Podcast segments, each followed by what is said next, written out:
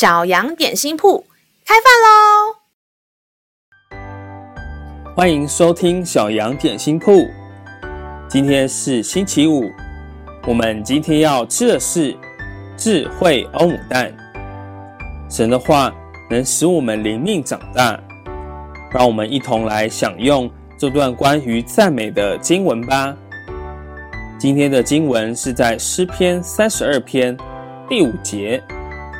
我向你陈明我的罪，不隐瞒我的恶。我说，我要向耶和华承认我的过犯，你就赦免我的罪恶。亲爱的小朋友，你有没有犯过错，想要隐藏的经验呢？其实想要隐瞒的过错，最后都会被揭开，而最后反遭更大的报应。或惩罚，所以真正有智慧的人会坦然面对错误，并寻求原谅以及解决的方法。天父也喜欢我们好好向他认错哦，他也并因着爱我们而愿意原谅我们。所以，如果发生了什么事，就别隐瞒了，好好向他开口祷告吧。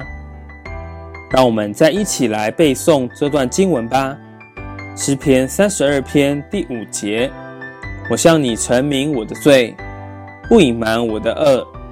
我说，我要向耶和华承认我的过犯，你就赦免我的罪恶。我们再念一遍，《诗篇》三十二篇第五节：我向你陈明我的罪，不隐瞒我的恶。我说：“我要向耶和华承认我的过犯，你就赦免我的罪恶。你都记住了吗？